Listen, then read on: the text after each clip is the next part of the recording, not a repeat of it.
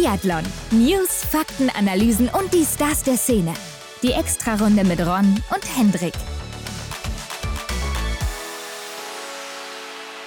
Montag, wir sind zurück. Die Olympischen Spiele 2022 sind vorbei, Hendrik. Das ging mal wieder ruckzuck. Alle Entscheidungen sind gefallen. Wir besprechen aber heute nochmal die Massenstarts, denn die stehen noch aus bei uns hier in der Extrarunde. Jo, die haben ja die Winterspiele komplettiert. Das Highlight zum Schluss. Und ich muss sagen, schlagartig wird's ruhig, oder? Im Biathlon auf jeden Fall. Also man muss natürlich gucken, auf welche Sportart man sich konzentriert. Da gab es ja noch ein paar Wettkämpfe jetzt zum Abschluss. Mhm. Aber ja, ich finde auch, ne? Also sobald es vorbei ist, zack, alle lassen den Hammer fallen, Feierabend und Tschüss. Das Gefühl kommt zumindest bei mir so ein bisschen rüber. Ja, und gerade jetzt am Wochenende, Samstag, Sonntag. Samstag sollte ja eigentlich noch das große Finale der Damen stattfinden, eben der Massenstart. Der wurde ja aufgrund der Temperaturen, der tiefen Temperaturen eben mit auf den Freitag gelegt. Und dann ziemlich äh, biathlonfreies Wochenende, zumindest aus Sicht des Fernsehens. Wir haben natürlich immer ordentlich was aufzuarbeiten. Ja, dafür hat man natürlich dann unter der Woche mehr Biathlon gehabt, zum Beispiel ja auch schon am Anfang der Woche, was sonst nicht mhm. so der mhm. Fall war mit den Staffeln. Ja, ähm, hast du ähm, recht. Also es gab schon wieder reichlich zu tun und natürlich auch reichlich zu besprechen für uns jetzt hier mit den Massenstarts. Und damit gehen wir doch direkt mal auf Medaillenjagd. Ja, Hendrik, du hast es schon gesagt, es wurde, beziehungsweise das Rennen der Damen wurde einen Tag vorverlegt. Das heißt, die Damen bilden hier nicht den Abschluss, sondern die Herren, denn eigentlich sollten es ja die Frauen sein am Samstag dann. Mhm.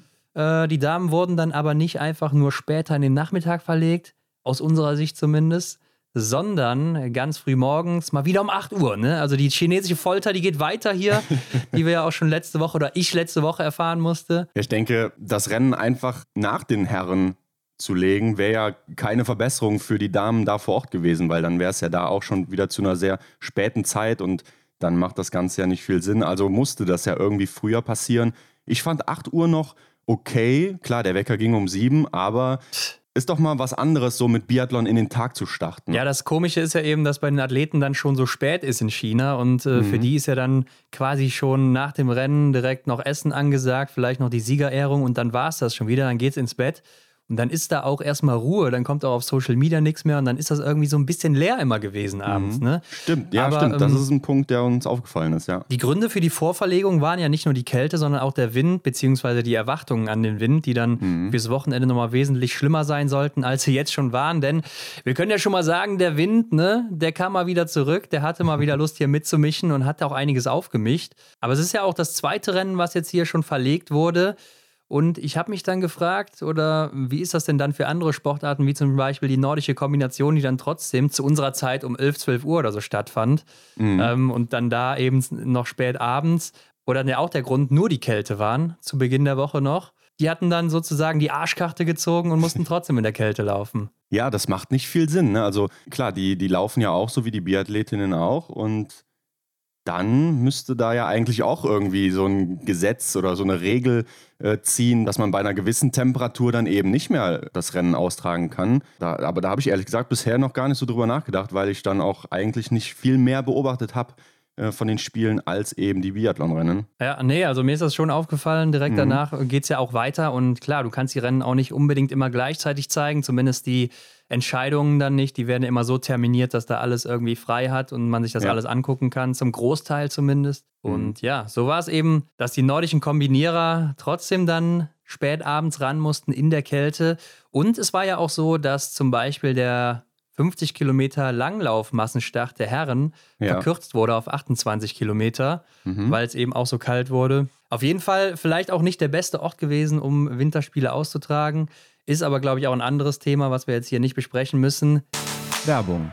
Partner dieser Folge ist Salomon. Ja, Ron, Salomon ist Ski-, Schuh- und Stockhersteller im Nordic-Bereich und ihr kennt die blauen Raketen sicherlich schon aus dem Biathlon-Weltcup. Ja, denn mit Salomon Ski sind Vanessa Vogt und Erik Lesser zum Beispiel unterwegs im Weltcup. Arne Pfeiffer war es auch immer, ist damit mhm. Weltmeister geworden. Aber auch die Kaiserin von Peking, Marte Olsby-Reuseland, die läuft mit Salomon Ski, ist die zweitschnellste Läuferin zurzeit. Und da spielt ja auch immer das Material eine riesige Rolle. Ja, ich denke, hier passt der Begriff Rakete definitiv. Ja, Hendrik, denn schneller sind ja nur wenige im Weltcup. Zum Beispiel Elvira Oeberg und die läuft auch mit Salomon Ski. Also, wie kann es anders sein? Es muss doch am Material liegen. Hendrik, und wir sind ja auch schon in der Geschichte Salomons uns unterwegs. Wir sind ja bei der Gründung gestartet in Anzile Grand Bonnant 1957 gab es schon die erste Bindung.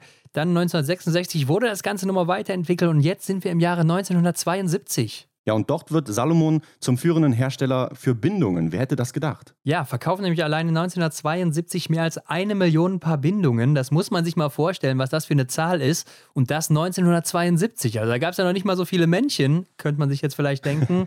Aber anscheinend schon, oder jeder hat sich einfach zwei Paar gekauft. Ja, und heute weiß man, Salomon ist bekannt für Skischuhe und Stöcke, aber man hat sich dann hier in den anfänglichen Jahren erstmal auf die Basis, auf die Bindungen konzentriert. Ja, denn das ist natürlich ein wichtiger Teil. Aber Hendrik Salomon ist ja nicht nur für Bindungen oder den Nordic-Bereich zuständig, sondern auch für das Skifahren selber, für das Snowboarden, fürs Trailrunning, für den Straßenlauf oder aber auch fürs Wandern. Also da findet man einfach alles, was das Herz begehrt. Ja, und wenn ihr jetzt hier genauer hinschauen wollt, dann klickt doch mal auf den Link in den Show Notes. Da geht's weiter zu Salomon. Genau, die Shownotes abchecken, auf den Link klicken und da findet man nicht nur die Produkte, sondern eben auch die Geschichte, über die wir gerade gesprochen haben, nochmal zum Nachlesen. Sehr interessant, wie ich finde. Also in die Shownotes gucken. Viel Spaß. Werbung Ende. Denn ja. es geht um den Massenstart der Damen. Genau, lass uns mal in die Ergebnisliste reinschauen. Es waren ja vier deutsche Damen mit dabei, haben sich über die Wochen in Peking dann eben qualifiziert. Ja, natürlich mit der Vorverlegung gab es ja auch einen Tag weniger Regeneration, den man ja eigentlich ja irgendwie mit beachten muss, oder? Ähm, ja, ich denke mir immer, das ist natürlich für fast alle gleich, denn ich denke mal, die 30 Besten werden dann auch in jedem Rennen starten. Mhm. Ähm, zumindest sollte es meistens so sein. Deshalb glaube ich, ist es dann auch wieder ausgeglichen. Aber klar, ähm, so ein Tag Pause mehr oder so, der macht natürlich für die eine oder andere was aus. Ähm, und ich finde, man hat auch bei der einen oder anderen gemerkt, dass sie ein bisschen platt war. Ja.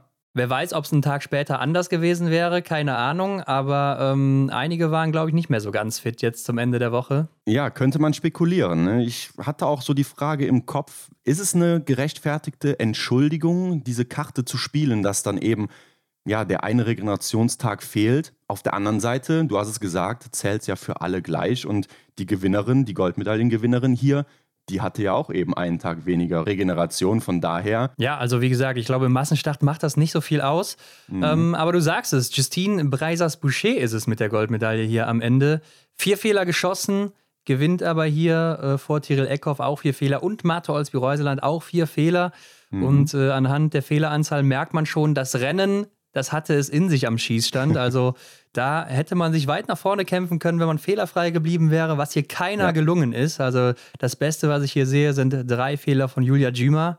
Mhm. Und danach geht es auch schon auf die vier. Also sehr, sehr viele Fehler. Und das war natürlich dem Wind wieder geschuldet. Neben der Höhe, die dann immer noch da ist, ne, die wird sich ja auch nicht ändern. ja. ja, und mit äh, den Norwegerinnen, die du angesprochen hast, äh, war es dann auch schon für das norwegische Team. Also es gab nicht mehr Starterinnen als die beiden. Von so einer großen Nation doch dann irgendwie auch ein ungewohntes Bild. Klar, Ingrid Landmark-Tandrevold, die konnte eben nicht. Die wäre auch qualifiziert gewesen normalerweise. Ja.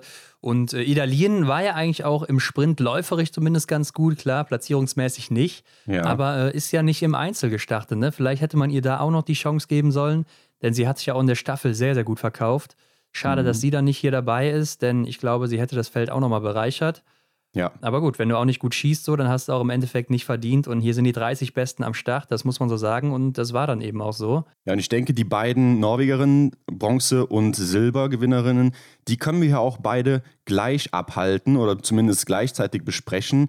Denn schauen wir in die Laufzeiten, sind sie vorne mit dabei, beziehungsweise die ersten beiden. Und ja, schauen wir uns die Trefferleistung an, dann haben sie auch in den beiden letzten Einheiten, Schießeinlagen, jeweils zwei Fehler geschossen. Also sehr synchron unterwegs.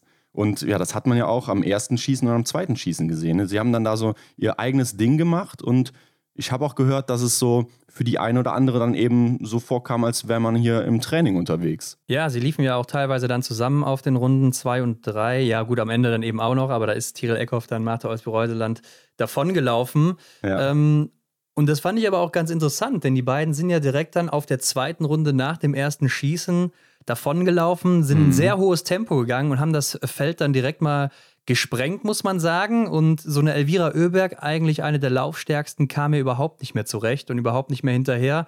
Also ja. da hat man schon gemerkt, entweder ist sie nicht so gut drauf oder das Material ist vielleicht auch nicht so gut.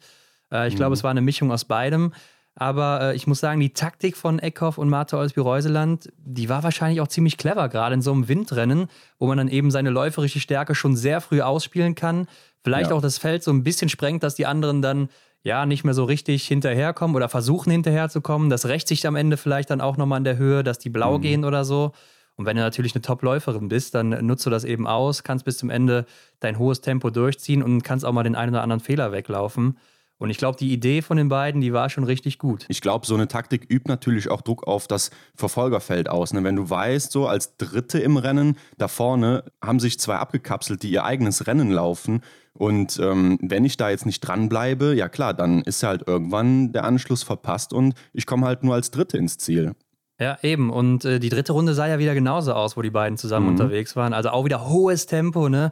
Ähm, ziehen das Feld da weit auseinander und legen sich die Medaillen eigentlich schon zurecht, aber dann, wie du schon gesagt hast, auch die Fehler eben im Stehendanschlag, mhm. die das Ganze so ein bisschen zunichte gemacht haben. Man muss aber auch sagen, die beiden hatten beim dritten Schießen ja auch ziemlich Pech, ne? Denn da ist der Wind nochmal so richtig reingefahren ins Stadion. Ja. Und äh, Julia Simon kam ja auch noch dahinter, die wurde voll erwischt. Und dann mhm. danach wurde es wieder so ein bisschen schwächer, ne? Und das ist so äh, das Ding, dieses mit den unfairen Bedingungen, was wir schon öfters hier in Peking jetzt gesehen haben.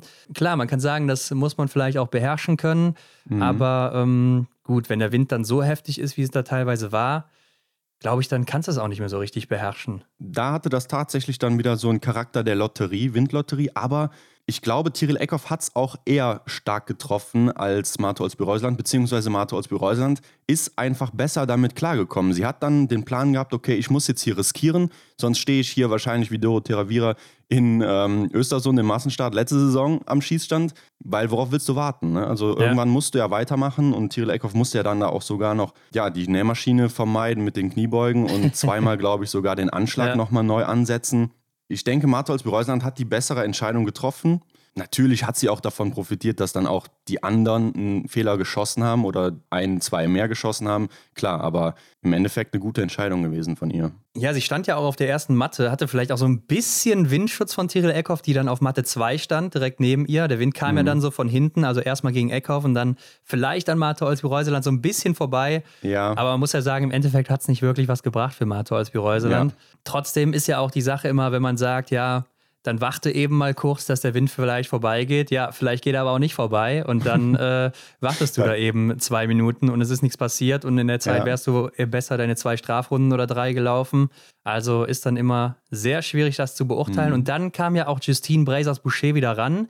Die war ja dann so zeitgleich mit Mate nach dem dritten Schießen rausgegangen.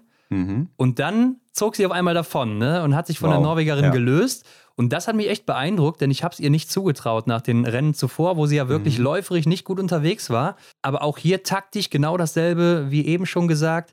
Wieder eine clevere Entscheidung, sich die Luft zu schaffen und vielleicht dann einen Fehler, wenn man einen schießt, dann äh, rauszulaufen. Den hat sie ja dann auch geschossen. Ja, hätte ich ihr so auch nicht zugetraut. Also ich hatte sie dann auch nicht mehr auf dem Schirm. Aber wenn man sich nochmal die Leistungen von ihr am Schießstand anschaut, sie kassiert früh die Fehler im Rennen und hat dann eben noch die Möglichkeit, sich einfach wieder Schritt für Schritt ranzuarbeiten. Und wenn du dann eben, so wie Eckhoff oder Reuseland, dann im Endeffekt nochmal zwei im letzten Schießen kassierst, ja, dann, dann bleibt dir auf der Schlussrunde halt nicht mehr so viel Anschluss. Und, und sie konnte halt, die Französin, sich dann nochmal, ja, wie ich, wie ich gesagt habe, ranarbeiten und dann war sie plötzlich wieder da und dass sie dann da nochmal so einen großen Unterschied in der Loipe dann halt ziehen kann, hätte ich echt auch nicht mehr für möglich gehalten. Also man weiß natürlich, dass sie äh, die beste oder eine der besten Läuferinnen ist. Ja. Aber sie hat natürlich auch den Verfolger ausgelassen. Ne? Vielleicht hat sie da auch noch so ein paar Körner mhm. gespart, wo du eben meintest, ja, mit dem Ruhetag oder so. Ja. Klar, die Staffel, die war es dann eben nicht, aber vielleicht der Verfolger, den sie dann nicht so in den Beinen gespürt hat, ist ja auch erstmal eine größere Distanz, die man da zurücklegt in der Höhe.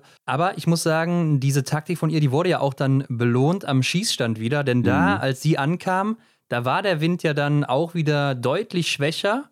Und mhm. dann, sobald sie die Matte verlassen hatte und die Verfolgerinnen ankamen, mit Martha aus Reuseland, Tiril Eckhoff, Maketa Davidova und Elvira Oeberg, da hat der Wind wieder so richtig eingesetzt, ne? Und die dann eben nochmal erwischt. Und jetzt kann man natürlich auf der einen Seite sagen, ja gut, hat Justine Brazers Boucher Glück gehabt. Auf der anderen Seite hat sich das auch erarbeitet auf der Runde mhm. zuvor, indem sie eben das äh, Vollgas da gegeben hat, sich gelöst hat von den anderen, die hätten ja mitziehen können, dann hätten die dieselben Bedingungen gehabt am Schießstand. Genau, ja. Sie hat halt investiert und war dann eben zur richtigen Zeit am richtigen Ort, nämlich am Schießstand. Und dann hat da scheinbar einer auf Knopfdruck die Windmaschine wieder angemacht. Ja. äh, aber das ist, äh, kann man sich wirklich nochmal angucken in der Mediathek oder so, das Rennen. Sobald sie die Stöcke da wegnimmt von der Matte, da ja. setzt der Wind so richtig ein. Also das ist echt verrückt. Ja, auf jeden Fall die Goldmedaille für die Französin. Hochverdient hier. Ja. Und man sieht ja auch, wo du eben schon die Laufzeiten angesprochen hast, die Norwegerinnen, das waren die schnellsten. Sie, Breisers Boucher, war die viertschnellste. Mhm. Und sie gewinnt halt hier auch eben in der Range Time. Ne? Da ist Absolut. sie nämlich die schnellste des Tages und da sind äh, Marte Olsby-Reuseland auf Platz 23 und Tiril Ecker auf, auf Platz 26 ziemlich weit hinten abgeschlagen. Ja, und das war wahrscheinlich auch das dritte Schießen, wo die sehr, sehr lange standen und da mhm. eben enorm viel Zeit verloren haben. Da sind die beiden nämlich auf den beiden letzten Plätzen auch geführt. Also vielleicht auch hier hat bei denen da schon ein bisschen das Pech eingesetzt auch, ne? Denn die wurden ja, ja dann zweimal vom Wind erwischt.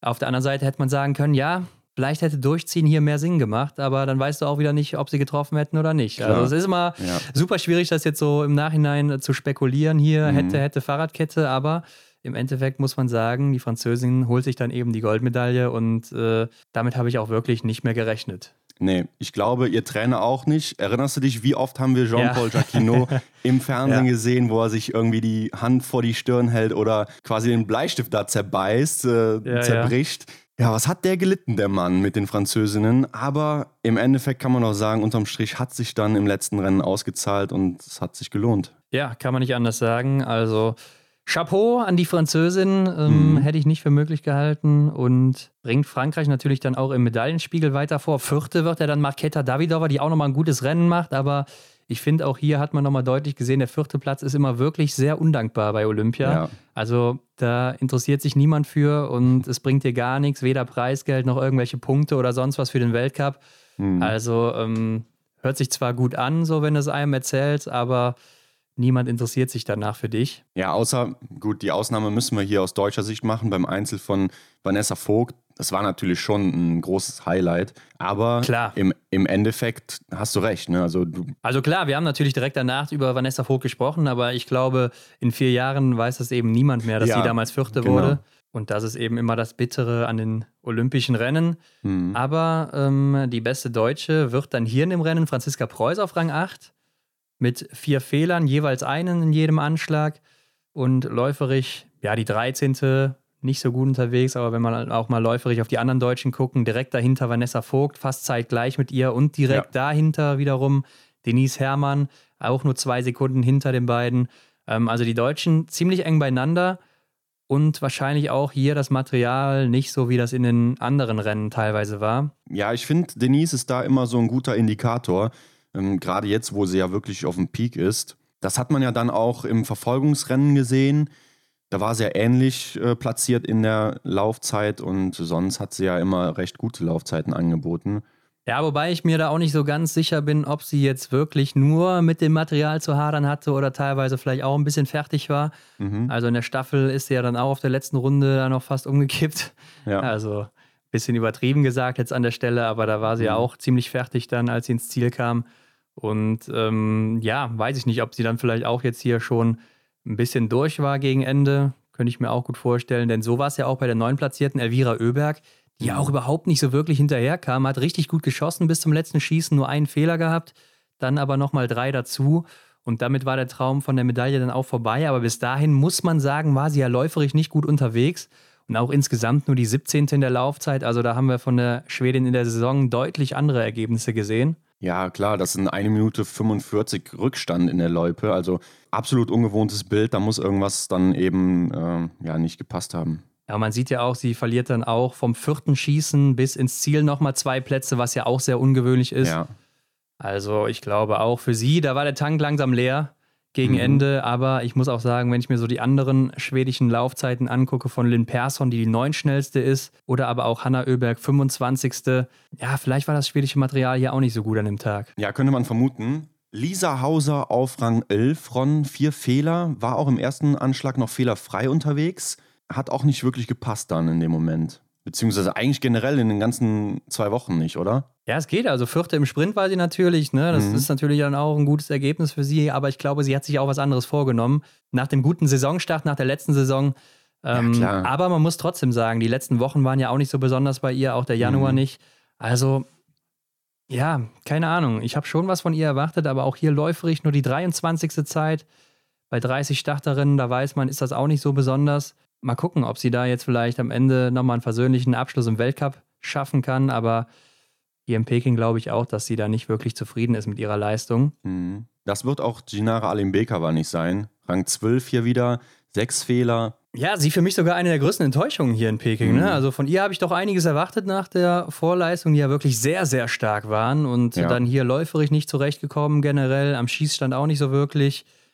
Also die wird auch selber sehr enttäuscht sein, hat sich mit Sicherheit auch einiges vorgenommen. Goldmedaillengewinnerin ja noch aus Pyeongchang, ne? mit der mhm. Staffel damals. Denise Herrmann dann eben 13. Hendrik, 15. Vanessa Hinz und Vanessa Vogt, die wird 18. Ja, und das waren dann auch die vier Deutschen hier in dem Rennen. Ja, und noch Mitfavoritin Dorothea Vira aus Italien, Rang 22 mit acht Fehlern. Sie oh, gönnt ja. sich hier tatsächlich in jedem Anschlag zwei. Hatte ich auch in meinen Top 3 sogar, beziehungsweise habe ich ja auch letzte Woche schon gesagt, genau, als wir ja. uns da über die Medaillenkandidatinnen unterhalten haben, habe ich weit vorne gesehen. Aber ja, hier kam sie nicht zurecht, denn ansonsten waren die Spiele in Peking am Schießstand für sie ja ganz gut gewesen. Ja, ja. Ja, deswegen finde ich ja auch so besonders ihre Trefferleistung hier in dem Rennen. Überall zwei Fehler geschossen. Hätte ich mir auch anders vorgestellt, nachdem sie natürlich in Antolz so brisant nochmal unterwegs war. Hanna Oeberg habe ich mir auch anders vorgestellt, auf Rang 25 am Ende, auch mit sieben Fehlern. Ja. Eben schon gesagt, in der Loipe nicht zurechtgekommen. Range Time war okay. Ich meine, meistens sieht man sie ja da unter den Top 3 aber ähm, wurde wahrscheinlich hier auch ein paar Mal vom Wind erwischt, wobei die mhm. Range Times auch sehr eng beieinander sind, muss man sagen, gerade weit vorne. Aber im Großen und Ganzen doch enttäuschend für die Schwedin, wo ich auch gedacht habe, die will sich hier noch eine Medaille holen. Ja. Das war auch mit Sicherheit ihr Ziel. Aber gut, äh, mit der Brechstange geht es dann eben auch nicht. Und wenn du schon beim zweiten Schießen drei Fehler schießt, ja, dann äh, glaube ich, bist du auch nicht mehr so happy mit dem Rennen oder mhm. mit dem weiteren Verlauf des Rennens. Ja, vielleicht fängt man dann währenddessen an zu zweifeln, für den Fall, dass man solche Gedanken zulässt. Ja, ich glaube, es ist nicht leicht, das abzustellen, auch mhm. wenn du unterwegs bist oder so. Äh, glaube ich nicht, wenn du drei Fehler schießt, dass du danach sagst, oh, okay, und weiter geht's, sondern ja, ich wäre da, glaube ich, auch ein bisschen angespannter. Ja.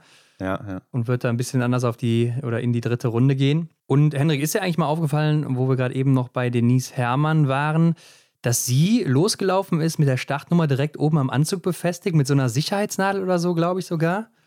Also sie, sie zieht ja jetzt auch so ähnlich wie Eric Lesser immer ihr Shirt hoch beim äh, ja. Stehenschießen.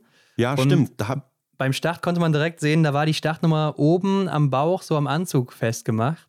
Ich dachte ja. zuerst, dass das äh, Shirt nicht richtig hängt, weil immer dieser, diese Tigerstreifen vom Anzug da drunter hervorkamen. Genau. Aber als ja. ich mal richtig hingeguckt habe, war das schon irgendwie da oben festgemacht.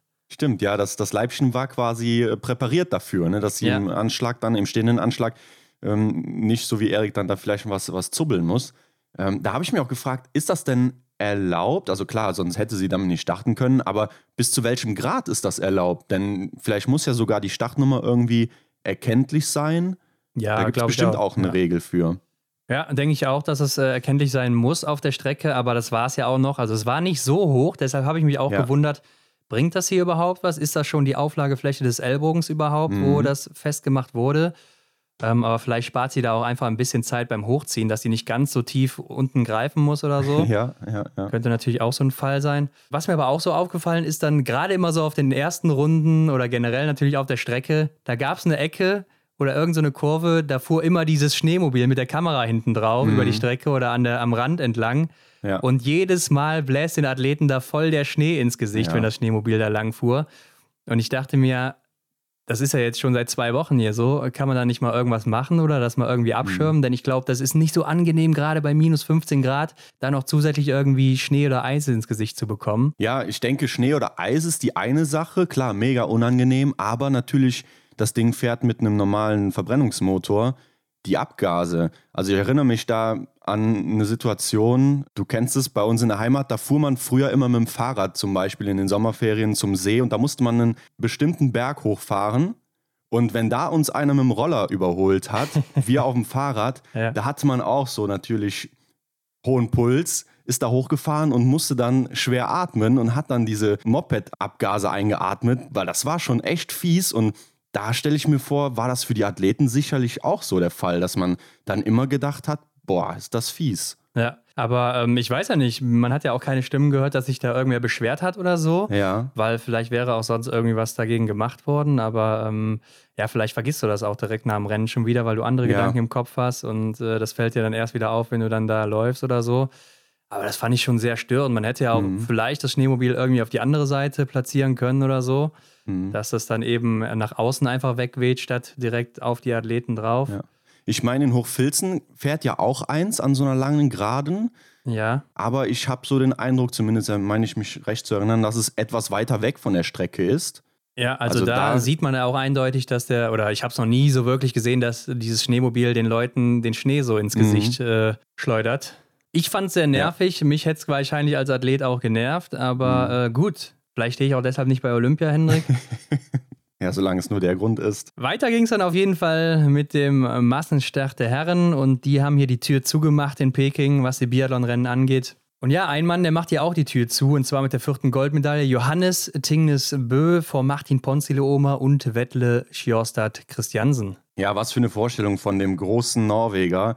Endlich bei, bei dem Großevent hat er richtig zugelegt, ne? also mit den Goldmedaillen. Da hat er auf jeden Fall einige. Und da war ja auch gut Dampf am Anfang schon drin in, in dem Rennen. Ja, also die erste Runde, wenn wir da direkt mal reingehen. Canton Fiormaillet, der zieht da auf einmal richtig an ne? und nur Johannes Dinges Bö kann so wirklich mitgehen. Ja, Und äh, ähnlich wie eben schon gesagt, ich glaube, das ist einfach eine smarte Entscheidung der starken Läufer, gerade in der Höhe, wo dann vielleicht, äh, oder man sieht es ja auch, dass einige versuchen, da dran zu bleiben. Und Mhm. das können sich dann im späteren Verlauf vielleicht nochmal rächen auf der letzten Runde oder vorletzten, wo die dann eben auf einmal blau gehen, weil die die Höhe nicht so einschätzen können, wie das eben ein Johannes Dinges kann oder auch vielleicht ein Canton Fiormaillet. ja. Und ähm, die beiden verschaffen sich damit ja auch schon ein kleines Polster, aber schießen dann auch direkt mal einen Fehler und damit wurde das Ganze wieder zunichte gemacht, beziehungsweise eigentlich ja nicht, denn du gewinnst ja trotzdem Zeit dadurch. Mhm, klar. Und dann ein sehr ungewohntes Bild. Die Brüder Gau Ja, ja, ja. Übernehmen hier die Führung. Was Ja. war denn da los? Die beiden Kanadier vorne weg. Ähm, hatten die einen Plan? Ähm, mit Sicherheit hatten die einen Plan, aber ich kann mir nicht vorstellen, dass er so aussah, als hätten die gesagt, wenn wir in der zweiten Runde vorne sind, dann geben wir hier Vollgas. Das haben die nämlich gemacht.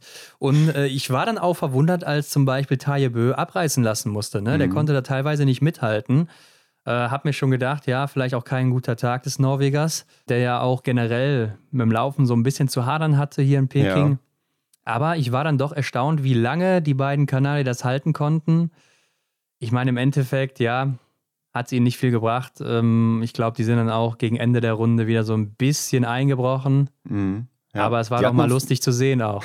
Ja, sie hatten auf jeden Fall ein paar Minuten im deutschen Fernsehen. ja. Ähm, sehr schön. Aber wer hier auch äh, zu erwähnen ist, ist Philipp Navrat, ne? denn der sah ja auch richtig gut aus, Ja. läuferisch. ja, fand ich auch. Also teilweise zumindest. Denn in der dritten Runde, da war ja dann Johannes Dingesbö auch wieder vorne.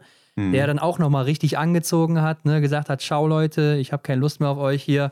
Ja. Guckt mal, wer mitkommt und äh, wer keine Lust hat, der bleibt hinten oder wer es nicht kann. Und Philipp Navrat, der hat da versucht zu folgen und das auch noch ganz gut hinbekommen. Also die Mhm. Lücke wurde nicht so groß zum äh, großen Norweger.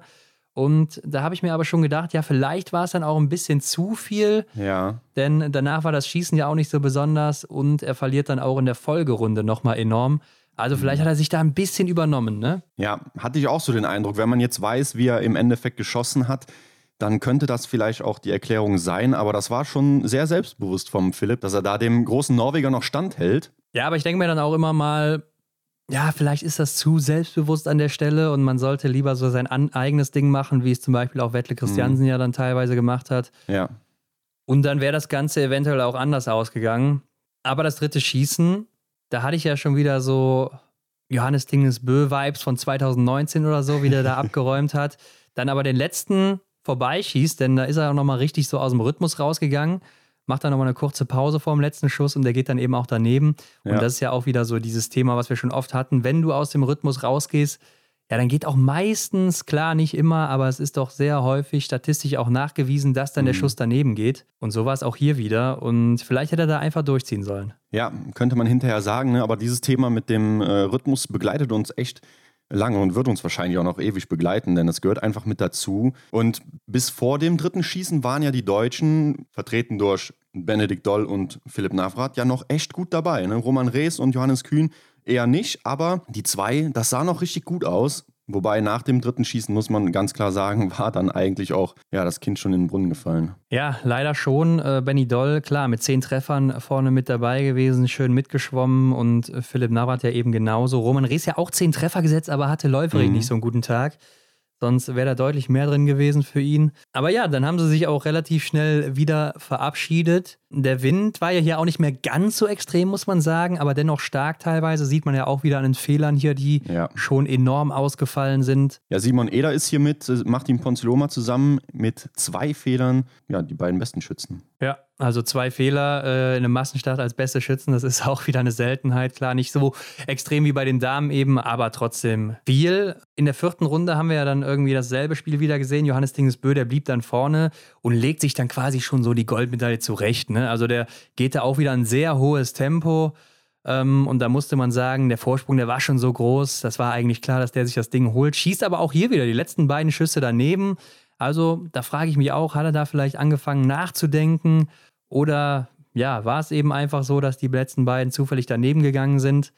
War nicht unbedingt nötig, aber mhm. man konnte ihm nichts mehr, denn er ist ja läuferig, wie man sieht, insgesamt mit Abstand der schnellste gewesen. Nochmal 35 Sekunden vor Kanton Fiormaillet.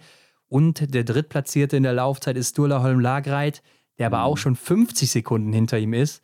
Und Johannes Dingesbö konnte sich ja auch Zeit lassen ähm, Richtung Ziel. Also der hat hier ein enormes Lauftempo hingelegt und war wieder in einer eigenen Liga unterwegs. Ja, auch generell in den zwei Wochen der Spiele war er mit einem Wert von minus 6%, glaube ich, unterwegs im Vergleich zu dem ganzen Feld. Also hat hier einen deutlichen Unterschied gesetzt und das sieht man halt auch hier wieder perfekt. Ne? Also das ist wieder ein Beispiel für Johannes Denis Bö, dass er einfach von einem anderen Stern kommt. Ja, er war läuferig über 1% oder so vor Canton Fiormaillet, ja. der der zweitschnellste bei den gesamten Spielen war. Also das ist schon wirklich ein enormer Wert, hört sich wenig an, aber es ist extrem viel. Ja. Und das ist so der Johannes Dingesbö, den wir auch die letzten zwei, drei Jahre immer läuferig gesehen haben. Der war ja mhm. wieder zurück in Peking und äh, ich glaube, der wird uns auch noch ähm, einige interessante Rennen jetzt in den kommenden Weltcup-Wochen besorgen. Aber man muss ja auch sagen, die Verfolger da hinten oder hinter Johannes Tingesbö, die haben natürlich auch nochmal versucht zu riskieren zum Schluss. Ne? Kantar Viamayer, der schießt dann aber drei Fehler hier beim letzten Schießen, ungewohnt für ihn,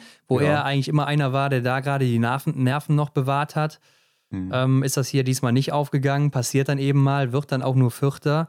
Aber dann kommt auf einmal aus dem Nix wieder Wettle Stjostad Christiansen. das war ja wirklich fast dasselbe Bild wie in der Staffel. Ne? Er zieht ja. einfach durch, trifft alles und läuft damit auch noch zu Bronze und ähm, wirklich interessant zu sehen.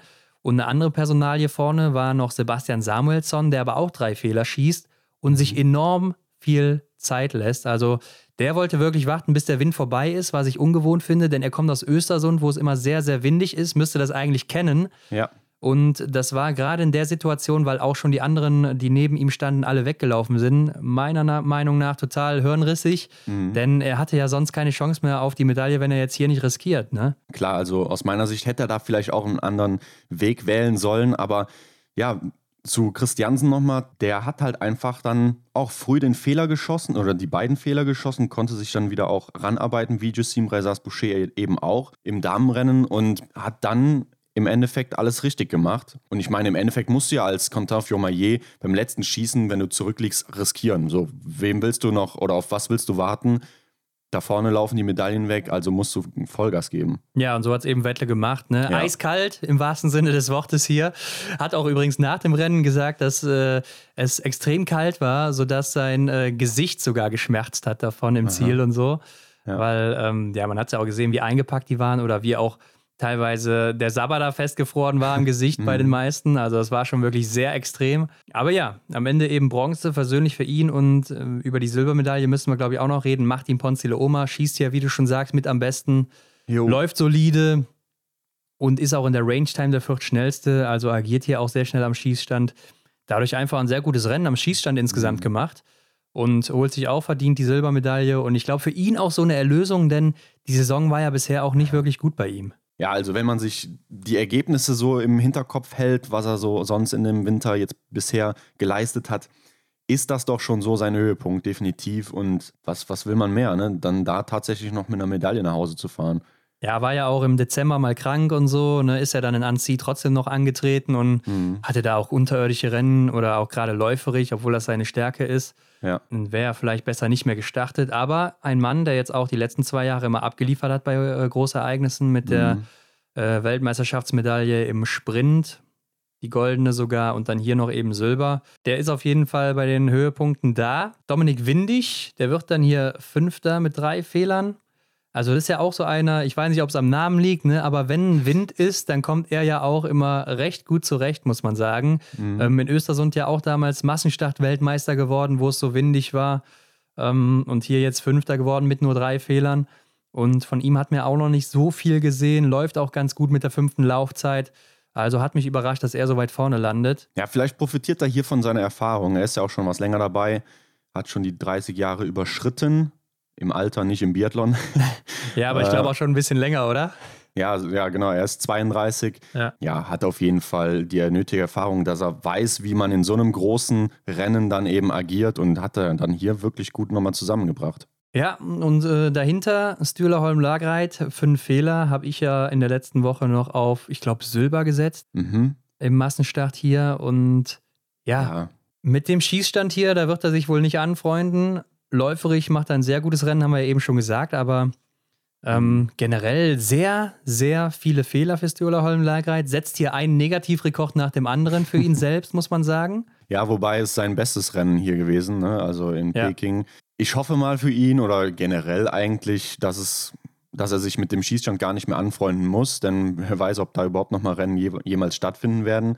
Also ja, er ist echt ähm, hier nicht parat gekommen. Ich meine, die Ergebnisse sind solide mit dem siebten und sechsten Platz hier, aber du kriegst halt nichts dafür, wie eben auch schon mal gesagt. Ja. Und er hat sich natürlich, gerade nach dem letzten Jahr und nach den Vorleistungen, jetzt auch in Antolz nochmal eine Medaille erhofft. Ähm, wir haben ja auch mit ihm geredet. Mhm. Und äh, das Ziel war, hier eine Medaille zu holen. Klar. Und das ist nicht passiert. Und man hat es auch immer so auf der Strecke gemerkt, fand ich, ne, dass er nochmal richtig reingehauen hat und hier versucht hat, nochmal auf mhm. Krampf nach vorne zu kommen. Aber es sollte einfach nicht sein hier. Ich glaube, er war da einfach auch zu verkopft teilweise, könnte ich mir vorstellen. Ja. Ähm, anders als im letzten Jahr, wo er halt noch komplett frei war, unbefleckt, ne? einfach ins Rennen gegangen ist, einfach sein Ding gemacht hat.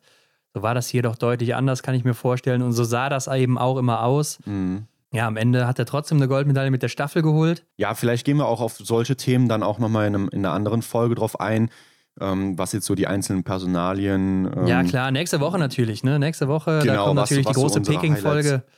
Was unsere Highlights waren, was uns überrascht hat und so weiter, was uns negativ überrascht hat. Gehen wir alles mal drauf ein, aber ja, genau, verschieben wir das einfach nach da. ja, Achter dann Benedikt Doll mit sechs Fehler hinten raus im Stehendanschlag leider. Mhm. Zehnter Johannes Kühn mit fünf Fehlern. Und Tajebö Henrik, der wird dann hier Zwölfter mit vier Fehlern. Also hatte auch läuferig echt keinen guten Tag hier. Ja. Und äh, ihn erwischt es aber auch am Schießstand, also auch an den Range Times lässt er sich viel Zeit, obwohl gerade er einer war, wenn ich ihn so ein bisschen beobachtet hatte, bei Windrennen, der immer durchgezogen hatte, so in den letzten mhm. Wochen, auch im Weltcup. Und hier hat er eher sich Zeit gelassen, wurde dann vielleicht auch, was man nicht gesehen hat, voll erwischt teilweise. Könnte ich mir zumindest vorstellen. Ansonsten ja. könnte ich mir diese Range-Time von ihm nicht erklären. Ja, ist doch schon ein deutlicher Abstand. Ne? Hier fast eine Minute auf seinen Bruder Johannes, der hier der Zweite war. Scott Gau übrigens der Schnellste. Ja, Christian Gau, sein Bruder. Sein Bruder, sein Bruder. Wir hatten hier zwei Brüderpaare mit im Feld. Wird 13. hat auch echt gut geschossen. Ne? Kassiert dann im Endeffekt drei Fehler im letzten Anschlag. Sehr bitter. Ja, bis dahin fehlerfrei geblieben. Also Klar, es wäre wahrscheinlich nicht so viel weiter nach vorne gegangen, beziehungsweise für die Medaille hätte es nicht gereicht. Wäre eine Top-10-Platzierung oder Top-8-Platzierung geworden, aber mhm. das war es dann auch für den Kanadier. Roman Rees 14. 15. Alexander Loginov, ne, habe ich auch deutlich weiter vorne gesehen. Und Roman Rees ja ähnlich auch wie Christian Gau, übrigens drei Fehler. Wir sind auch läuferisch fast gleich unterwegs, wobei, ja, okay, 20 Sekunden nochmal ist der Roman schneller. Doch nicht die, so gleich. Die verliert er dann wieder am Schießstand ja, ne, gegen genau. den Kanadier. Und deshalb ist er eben hinter ihm. Ähm, Eduard Latipov, 19. Auch so eine Personalie, die man natürlich weit vorne gesehen hat vor dem Rennen, nachdem es auch so gut lief bisher. Ja, aber er zählt auch hier schon wieder sieben Fehler. Also ja, klar, klar. Ne, ist die Basis, die nicht, nicht gepasst hat.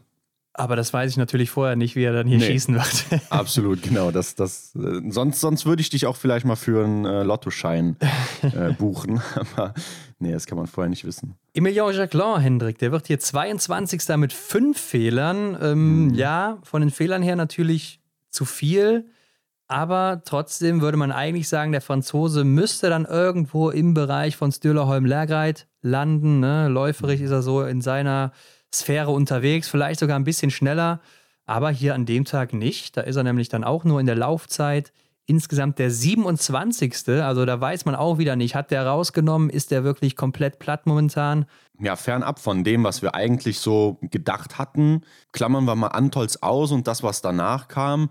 Davor oder auch im, im Dezember noch, da hat er ja wirklich gute Leistungen gebracht. War ja schon in meinem Kopf so der Gegenspieler von Johannes Tennis Bö, was die Laufzeiten betrifft. Aber wenn man dann hier mal den Vergleich zieht, hat er 3 Minuten 24 Rückstand.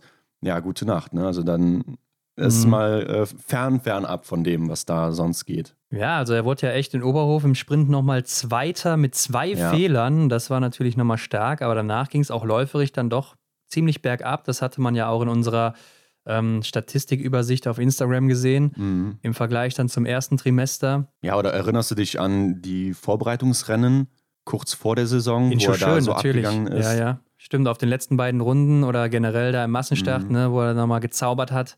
Ja. Ähm, ja, das war richtig stark von ihm. Allgemein natürlich auch sehr stark gelaufen im Dezember, aber ich habe auch gelesen, er ist so im Moment ein bisschen ausgebrannt, müde. Mhm hat anscheinend nicht mehr so wirklich Lust und jetzt wird auch über sein vorzeitiges Saisonende spekuliert, also ob er vielleicht noch antritt in diesem Jahr, beziehungsweise in dieser Saison besser gesagt, ist noch unklar. Ja, das ist so das Gerücht, was jetzt in der Luft hängt. Er sagt halt selber, dass die Saison halt nicht so ja, zu einer Tortur werden soll, ne? also auf Krampf irgendwie von Wochenende zu Wochenende oder von Rennen zu Rennen vielleicht sich da noch zu hangeln. Ähm, aber er hat ja noch eine super Ausgangslage. Ne? Er ist ja. ja Zweiter aktuell. Ich kann es mir nicht vorstellen. Also ich kann mir nicht vorstellen, dass er diesen zweiten Platz äh, gehen lassen will. Kann ich mir auch nicht vorstellen. Also da müsste er schon richtig fertig sein oder so, dass er da sagt, äh, ich mache nichts mehr. Vielleicht macht er auch mhm. jetzt einfach mal anderthalb Wochen, die wir jetzt hier Pause haben, Ruhe oder so, nimmt sich ein bisschen ja. raus, macht nur ein bisschen so Aktivierung des Körpers, der Muskeln und fertig und äh, löst sich so ein bisschen vom Biathlon, vielleicht auch vom Schießstand mhm. und geht dann einfach in die Rennen rein und guckt, was noch rauskommt. Aber man muss ja auch bedenken, es geht nicht nur um den zweiten Platz im Gesamtweltcup, den er noch hat, sondern es geht ja auch um Preisgeld hier. Und das ist ja auch nicht unerheblich für den zweiten Platz. Von daher kann ich mir nicht vorstellen, dass er aufhört, aber ja, vielleicht fragen wir ihn einfach mal. Mhm. Ja, wäre mal eine Idee. Philipp Navrat hinter ihm auf Rang 23, ja auch, wie wir eben gesagt haben, ne, bis zum dritten Schießen gut dabei gewesen. Dann insgesamt aber dann im stehenden Anschlag sieben Fehler. Elfte Laufzeit mit hinter Johannes Kühn, der die zehnte hatte. Ja, ich gucke auch hier gerade nochmal in die Laufzeiten rein. Da war er in der ersten Runde ja schon recht weit hinten, weil er aber auch weit hinten gestartet ist. Mhm. Klar, ist dann immer so im Massenstart, aber in der zweiten Runde der viertschnellste, in der dritten Runde der schnellste sogar. Ja, und dann ging es aber wieder bergab. In der vierten Runde nur noch der 13 schnellste. Und in der fünften Runde war er dann auch nur noch der 22. Also da hat er doch deutlich abgebaut und dann, ja, hat er vielleicht in dieser einen Runde, die wir eben angesprochen haben, wo er Johannes Tingnes Bö hinterhergelaufen ist, etwas überpaced. Mhm. Ja, Oder er hat, sich auch nach den Fehlern gedacht, ja, gut, das war es dann jetzt vielleicht auch. Aber schade, ganz klar, denn er ist ein Mann, der hat deutlich mehr drin. Lukas Hofer wird hier 27. mit sechs Fehlern, der noch so einen guten Verfolger gemacht hatte. Und 29. Felix Leitner mit sieben Fehlern, den ich ja vorher noch als Überraschung angepriesen hatte. ja. Hier leider eine negative Überraschung, aber ist auch nicht gut gelaufen. Ne? Also hinter dem Chinesen der langsamste hier im Feld gewesen. Und dann eben mit sieben Fehlern natürlich auch einer der schlechtesten Schützen hier im Feld. Denn sieben, mhm. das war dann doch das meiste, was hier geschossen wurde an Fehlern. Und das, Hendrik, waren die Rennen hier in Peking. Mhm. Wir sind durch. Wir sind durch mit den Rennen. Ja, und wer, wer eins und eins zusammenzählen kann, weiß, aus deutscher Sicht, von den Herren gab es keine Medaille. Ja, schon enttäuschend irgendwo, oder? Aber mhm. man muss auch sagen, man hat es ja vorher auch nicht wirklich erwartet. Ne? Also wir haben es immer wieder gesagt, klar, es kann passieren, Benedikt Doll, Johannes Kühn, Philipp ja. Navrat, die können natürlich vorne reinlaufen aufs Podest, wenn es dann gut läuft, wenn sie läuferisch einen guten Tag haben, wenn sie gut schießen. Ja, und hier hat es eben nicht geklappt. In der Staffel wäre es vielleicht noch am ehesten möglich gewesen, wobei andere Teams natürlich auch gut besetzt sind, muss man hier sagen. Ne? Also mhm. Frankreich, Norwegen, Schweden, Russland sind da vielleicht noch eine Ecke stärker besetzt momentan. Ja, aber da war es ja drin. Also bei der Staffel ist es ja dann quasi am engsten gewesen. Ja, schade drum. Klar, die Möglichkeiten, die waren da, aber wenn man so Hochkaräter wie Johannes Denis Bö und Quentin Fiormaillet da vorne mit drin haben, die sich ja eigentlich auf Silber und Gold abgewechselt haben in den Einzelrennen, dann ja, bleibt ja eigentlich dann auch nur noch die Bronzemedaille, denn dass die beiden mal patzen, haben wir gesehen, ist quasi nicht vorgekommen. Ja, klar, also Norwegen ja auch hier haushoch überlegen, ne? 14 Medaillen insgesamt. Und dann kommen die Franzosen mit sieben insgesamt. Also mhm. dieser Abstand alleine schon nur an den Medaillen ist ja schon enorm. Ähm, und dann die Norweger eben hier mit sechs Goldmedaillen, davon vier von Johannes Tingnes Bö. Das ist natürlich schon krass. Die anderen beiden holt Martha Olsby-Reuseland dann eben noch, beziehungsweise sie hat ja auch dann insgesamt drei geholt, weil beide ja in der Mixstaffel zusammen mhm. angetreten sind. Ja, und Frankreich, die holen dann drei Goldmedaillen, werden hier zweite Medaillenspiegel, vier Silbermedaillen dazu. Ja, die drei Goldmedaillen dann nur durch Canton Fiormaillet zweimal und Justine Breisers-Boucher. Mhm. Und dahinter dann auch nur noch Schweden und Deutschland mit jeweils einer Goldmedaille. Und alle anderen Nationen, die mussten sich mit Silber und Bronze begnügen, wie du schon sagst. Ja klar, aus schwedischer Sicht natürlich der Erfolg in der Damenstaffel und eigentlich ja der Erfolg von Elvira Oeberg kann man es ja, generell stimmt. betiteln. denn sie hat ja maßgeblich dazu beigetragen, dass dann eben hier vier Medaillen insgesamt gesammelt wurden. Ja, waren drei beteiligt, ne? Und mhm. äh, Martin Ponzele Oma holt dann eben noch die Stimmt, ja, klar. Also sehr, sehr stark von ihr und ja, die Damen, die einzigen, die für Deutschland dann eben die Medaillen holen, in Person von Denise Herrmann und dann eben die Staffel der Damen. Russland hat zwar noch mehr Medaillen, aber dreimal Bronze und einmal Silber. Daher sind sie hinter Deutschland geführt, obwohl die nur mhm. zwei Medaillen haben. Also Gold zählt ja immer mehr. Genau, also du kannst 26 Bronzemedaillen und 14 Silbermedaillen haben. Wenn ich eine Goldmedaille habe, dann stehe ich vor dann dir. Dann hast du gewonnen, Hendrik, genau. Dann bist du ja. der große Held. Ähm, und der große Held oder die große Heldin, das waren zum Beispiel ja auch dann, wie du schon gesagt hast, Elvira Oeberg, Martha Olsby-Reuseland oder auch Kantor Jomaye. Mhm. Und die waren ja jetzt alle auch bei der Abschlusszeremonie der Olympischen Spiele Fahnenträger ihres Landes. Mhm. Also als einzige durften die dann eben für ihr Land die Fahne tragen. Das ist ja schon eine große Ehre, wie ich finde. Ja. Ist natürlich auch so eine Sache. Manche Athleten und Athletinnen, die dann schon länger keine Wettkämpfe mehr haben, die reisen schon mal früher ab. Das heißt, man mhm. muss auch gucken, wer ist am Ende noch da. Aber ich glaube, wenn du auch dieses Angebot bekommst, dann nimmst du das auch mit. Ja, ich glaube, das ist eine Situation, die bekommst du nicht, nicht wieder. Martha aus Bereuseland auf jeden Fall nicht. Das kann ich dir schon mal sagen, Hendrik. Bei den anderen beiden eventuell mhm. schon. Vielleicht ja. aber dann auch als Einläuferin bzw. Einläufer. Ne? War ja auch mhm. damals mal Martin Foucault für Frankreich 2018. Stimmt, ja. Ähm, da muss man aber auch mal gucken, wo wir gerade schon dabei sind, aus Biathletensicht, wenn dann direkt am nächsten Tag oder so das erste Rennen ist, dann willst du eigentlich kein Einläufer sein bei so einer Eröffnungsfeier der Olympischen Spiele, weil die auch teilweise, wie jetzt hier in Peking, 150 Kilometer entfernt sind, die Stadien. Klar, der Reiseaufwand, dann der Stress, du bist dann da, musst dich wahrscheinlich auch an einen Ablaufplan halten und an viele Sachen denken, so könnte ich es mir jetzt vorstellen. Ja. Und bist natürlich dann auch eine ganze Weile auf den Beinen. Ja, also ich denke, da bist du bestimmt acht Stunden unterwegs oder so für so einen Tag und am nächsten ja. Tag dann eben das Rennen bestreiten. Ist nicht ganz einfach. Mhm. Und von daher mal gucken. Wir haben vier Jahre Zeit, dann wird es ja auch in Antolz sein. Da ist auch alles, glaube ich, ein bisschen enger zusammen, ein bisschen einfacher. Äh, obwohl Milan, ja gut, weiß ich nicht, ob das auch so nah an Antolz ist. Ich bezweifle mhm. es. Aber Hendrik, wir haben ja auch jetzt die Abstimmung noch laufen, wenn die Folge rauskommt und ihr das noch nicht getan habt für die Stars of Beijing. Ne? Also wer hier morgens reinhört am Montagmorgen, der kann hier mhm. noch schnell abstimmen auf Instagram, falls das noch nicht geschehen ist. Äh, zur Auswahl haben wir natürlich gestellt Kantor Fiormaillet, Johannes Tinges Bö und Taje Bö und bei den Damen Martha Olsby-Reuseland, Elvira Oeberg und Denise Herrmann. Ja, ich habe schon abgestimmt. Ich meine, bei den Damen müsste man eigentlich nicht lange diskutieren. Ich habe nur so ein bisschen Sorge, weil Denise Herrmann ist ja Deutsche und wenn ich mir so die letzten Ergebnisse angucke bei den Stars of the Week, mhm. dann hatten die Deutschen da häufig doch die Nase vorne. Ja, aber ich denke, alles ist erlaubt. Ne? Also sonst klar, hätten wir sie ja nicht klar. zur Verfügung gestellt, beziehungsweise sonst hätten wir sie nicht zur Auswahl gestellt. Also von daher ist sie schon eine Kandidatin für diesen Titel und schauen wir mal, wer sich den am Ende holt. Ich bin vor allen Dingen bei den Herren gespannt mit Johannes Tingesbö und Kantor ja. wer sich da ja. durchsetzen wird. Ich glaube, Tajebö, ja, der hat schlechtere Karten im Vergleich zu den anderen mhm. beiden. Aber vielleicht äh, hat er den einen oder anderen ja auch sehr, sehr überrascht und deshalb ist es äh, mhm. der Star aus Peking für sie. Ja, oder weil er eben seine Ziele erreicht hat. Ne? Ich meine, die anderen ja. hatten klar auch Ziele, aber klar, für ihn war es ja dann auch wahrscheinlich so Also war es definitiv die letzte, die letzte Möglichkeit dafür. Und das Ja. hat er geschafft. Also schauen wir mal. Aber klar, dieses Duell ähm, JTB gegen QFM, wie wir immer so schön sagen, äh, die werden wahrscheinlich da sehr hoch im Kurs sein. Anders kann man es nicht sagen. Aber Hendrik, wie geht's denn weiter? Dem Wachstruck hinterher. Ja, ich denke, der wird sich jetzt mal wirklich wieder bewegen, der Wachstruck, denn ich glaube ja nicht, dass die den jetzt in Peking stehen lassen. Ja. Habe mich eigentlich auch gerade mal gefragt, wo ich das hier ausspreche.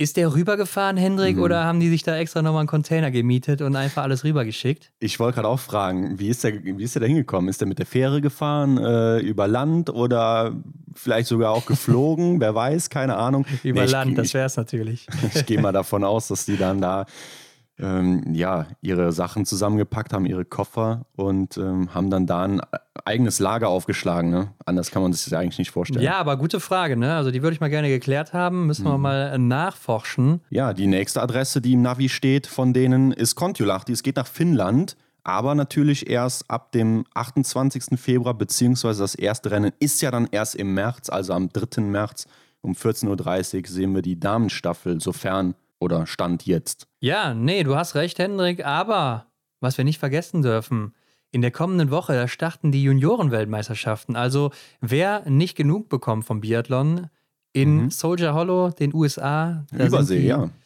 Juniorenweltmeisterschaften und ähm, die starten am 23. Februar, also schon ab Mittwoch. Da gibt es Mhm. dann die Stars von morgen zu sehen. Einige davon hatten wir auch schon hier zu Gast, ne? Lisa Maria Spark, Anna Gantler leider nicht dabei, Corona infiziert, muss sie absagen, das passt leider nicht Mhm. Ja, mehr. eine große Favoritin, schade. Ja, ich glaube, ist auch sehr bitter, wenn man sowas verpasst. War im IBU Cup auch schon stark, ne? hatte ihr erstes Podest, haben wir ja gesagt. Also, ja, ich kann mir schon vorstellen, dass sie da die eine oder andere Medaille geholt hätte. Ja, war ja auch in den letzten Jahren da immer sehr erfolgreich. Also Mhm. warum nicht? Letztes Jahr wurden die Rennen auch teilweise übertragen. Ne? Das war, glaube ich, auf dem Facebook-Kanal vom Biathlon im ersten oder Ja. aber auch auf Eurosport. Kann das sein? Ich glaube schon, ne? Mm, Ich meine auch, dass es da einen Link gab. Ich meine mich zu erinnern, dass äh, Christian Dexner auch ein Ja. Rennen, also nicht alle, aber ein Rennen, glaube ich.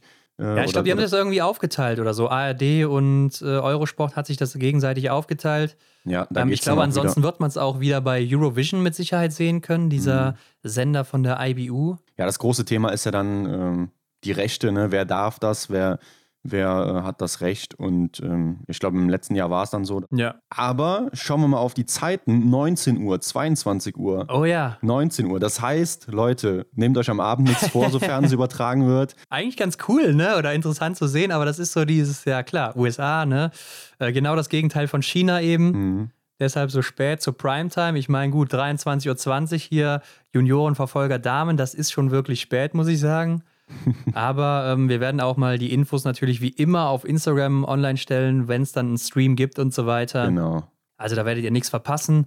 Ja, und direkt danach geht es auch schon wieder weiter mit dem Weltcup aus Kontiolahti, wie du es gesagt hast. Ab dem 3. März ist dann sogar direkt einen Tag nach Ende der Juniorenweltmeisterschaften. Ja, und parallel dazu, Lenzer Heide lädt den EBU Cup ein, 3. März, 10.30 Uhr, Männer Sprint. Also es geht dann Schlag auf Schlag. Da kann man sich vor Biathlon-Content quasi nicht retten. Aber es ist ja dann auch so die letzte Phase, die wir einläuten. Die letzte heiße Phase, also jetzt nochmal genießen und dann ist mal wieder über ein halbes Jahr Pause. Ne? Wer nicht genug kriegen kann, der kann sich das alles nochmal angucken. Drei Weltcup-Orte, die kommen noch. Da werden wir uns dann auch in der nächsten Folge noch drüber unterhalten. Wie sieht es da aus? Wie geht es da weiter?